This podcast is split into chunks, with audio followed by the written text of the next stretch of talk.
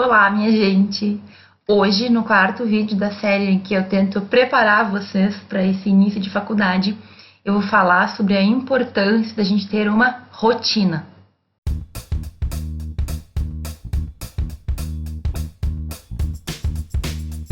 Bom, pessoal, todo mundo tem uma vida corrida. Não importa o que tu faça, não importa quantas atividades tu realize, a gente sempre tem muita coisa para fazer. Então, tem pessoas que estudam e trabalham, tem pessoas que só estudam, mas tem que, sei lá, cuidar da casa. Tem pessoas que têm que cuidar da casa, estudar e cuidar dos irmãos, ou cuidar de filhos, ou enfim. Todo mundo tem um monte de atividades. Independentemente de quais sejam essas atividades, a gente tem que ter então uma programação.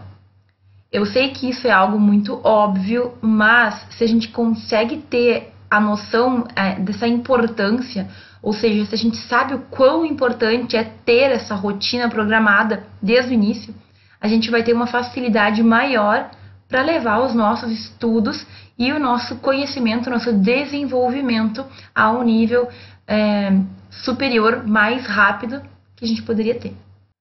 Quando eu falo de a gente ter uma rotina, obviamente o meu maior foco é uma rotina de estudos.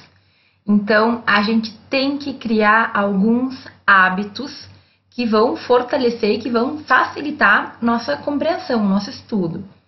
Por exemplo, eu tenho que ter o hábito de estudar ou de ler ao menos meia hora por dia, certo? Pensem que o dia tem 24 horas. Em 24 horas a gente faz muita coisa. Será que 30 minutos, um pedacinho mínimo disso, eu posso dedicar ao meu estudo? É óbvio que esses 30 minutos estão indo, né, vão além do que a faculdade, mais do que as horas de aula. Mas eu consigo diariamente é, dedicar esse tempo de estudo? O que, que significam 30 minutos? Será que é uma grande coisa? Com certeza não. Aí muita gente diz que não valeria a pena, ou ah, se for para estudar só 30 minutos, então não estudo nada, porque em 30 minutos, enfim. Gente, é óbvio que é melhor a gente estudar 30 minutos por dia do que não estudar nada. É óbvio que é melhor eu fazer alguma coisa todo dia do que eu não fazer nada. Ou então deixar para fazer tudo no final de semana ou lá no final, quando as provas estiverem chegando. Essa primeira dica, esse primeiro passo, ele é muito difícil. A gente tem que ter uma certa persistência e vontade de fazer, certo? É muito mais fácil ficar dormindo lá meia hora. Mais até, né? Mas vejam, a gente tem que ter uma rotina de estudos. Digamos que lá na, na primeira aula o professor não passou nada, não tem nenhum conteúdo. Bom, então vou, alguma coisa ele falou, né? Vou revisar o que ele me trouxe. Se é a maneira da, da aula que ele vai dar, se são, a, se são as provas, a programação de avaliação, etc. Tal. Não interessa. Nós temos que ter o hábito de todo dia pegar o caderno as anotações, enfim, o que a gente tiver daquela aula aí, passar os olhos, certo? Outra dica que eu acho que ajuda muito o estudante de direito é a gente começar a ler jornal. E aí, claro que não precisa ser o jornal impresso lá, mas não tem como eu ser um estudante de direito e não saber o que está acontecendo na vida. Por mais pressa que a gente tiver, não são os 15 minutinhos de leitura de um jornal lá para ver o que está acontecendo minimamente no mundo que vão atrapalhar a minha vida, né? Que vão me atrapalhar o dia. Então, a gente tem que ter uma rotina de estudos diário. Isso parece muito óbvio, mas é algo que quase ninguém faz. E aí o que acontece? Quando chega lá na época da prova, acumulou tudo, eu tenho que ler 500 páginas num dia para poder no outro dia fazer uma prova. Eu não vou conseguir, obviamente, é, levar aquele conhecimento para um nível em que eu aprendi, eu apenas decorar, e isso vai me causar problema no futuro. Por quê? Porque eu vou decorar tudo para a prova de amanhã, mas daqui a um mês talvez eu não me lembre mais de uma palavra do que eu estudei. Então vejam, é muito mais fácil eu dedicar meia hora por dia para ler o caderno do que eu ter que dedicar, sei lá, quantas horas antes da prova para tentar ter uma nota boa. E o mesmo se aplica a trabalhos. Eu tenho 30 minutos por dia que eu dedico. E é óbvio que com o tempo vocês vão se acostumando a ter mais do que 30 minutos, né? Mas para iniciar 30 minutos está ótimo. E aí? Eu posso todo dia fazer um pedacinho do trabalho. Gente, eu tô falando de 30 minutos. É algo muito factível, muito fácil de alcançar. Com o tempo, primeira semana 30, segunda semana 40, vocês vão aumentando isso. Vai chegar um momento que vocês vão ficar horas sentados, estudando, lendo, e vai ser uma coisa tranquila. Por quê? Porque você já tem uma base. Você já estudaram os conteúdos, aquilo está vindo devagarinho. E quanto mais vezes a gente lê, é, entender, buscar, enfim, mais a gente fixa um conteúdo. Esse é um dos métodos, inclusive, que pessoal, as pessoas que fazem, que fazem concurso, que estudam para concurso, fazem, né? Eles têm que repetir, têm que ler, reler, reler, até que uma hora tu fica careca de saber aquilo, certo? Então, a primeira coisa dessa rotina de estudos é inserir no mínimo meia hora de é, revisão diária e alguns minutos para também ler jornal. É importante que eu tenha o hábito de me inteirar do que está acontecendo na minha vida em sociedade. E aí, é claro, além da rotina de estudos, existem algumas coisas que a gente tem que levar junto. A nossa vida diária, né?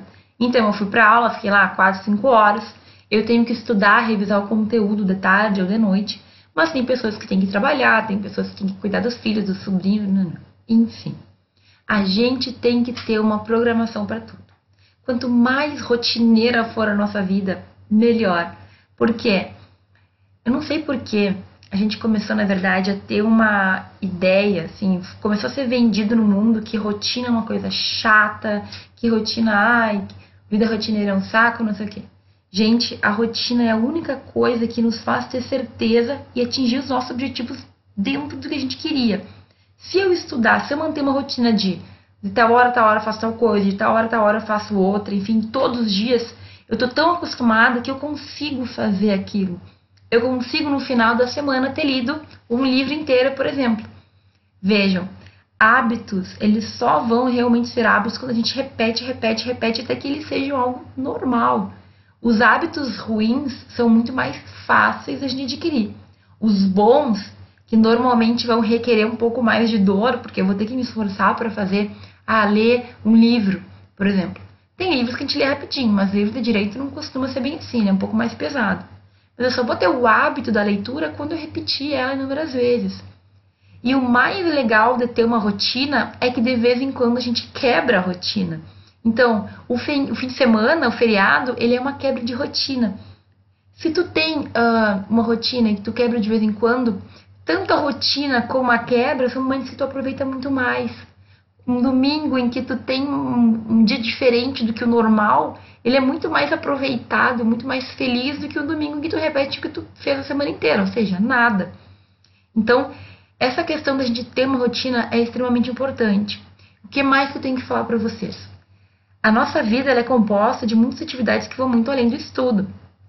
Principalmente no início, a gente pode e a gente deve focar em outras questões que não apenas o estudo do direito seco, certo?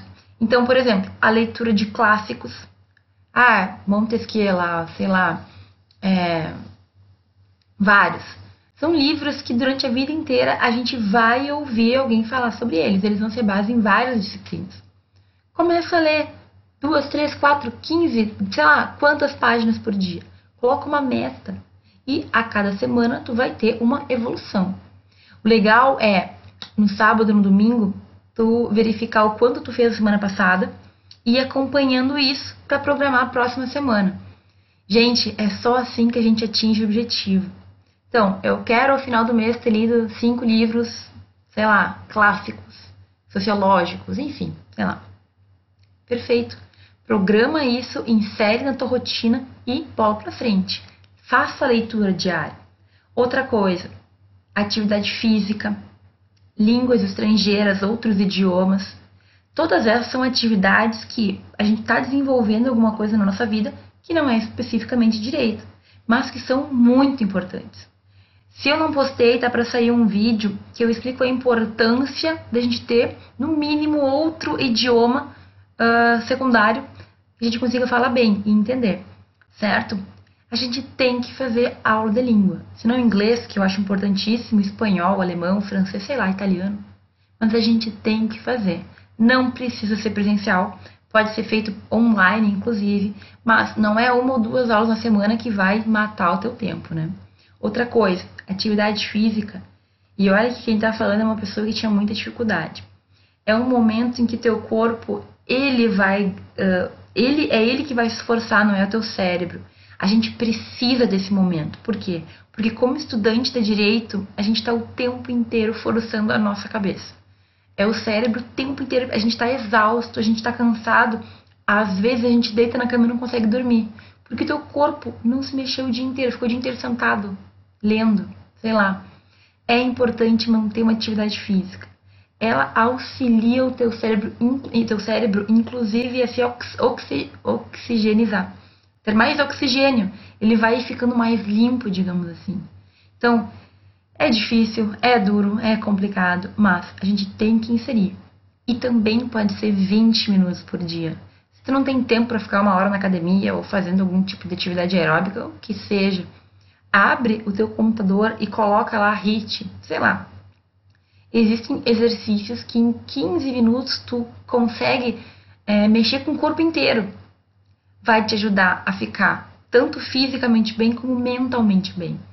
Eu não estou falando aqui qualquer questão de corpo e físico bonito, não é isso.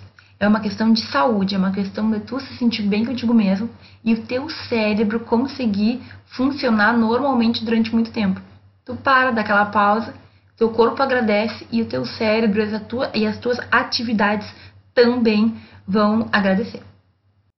Gente, outra dica que é essencial, isso é um passo na nossa vida. Eu sofri muito, embora seja uma coisa muito simples, eu passei muito por esse problema, que é a gente tem que fazer aquilo que nós programamos fazer naquele momento. Eu vou ser bem específica.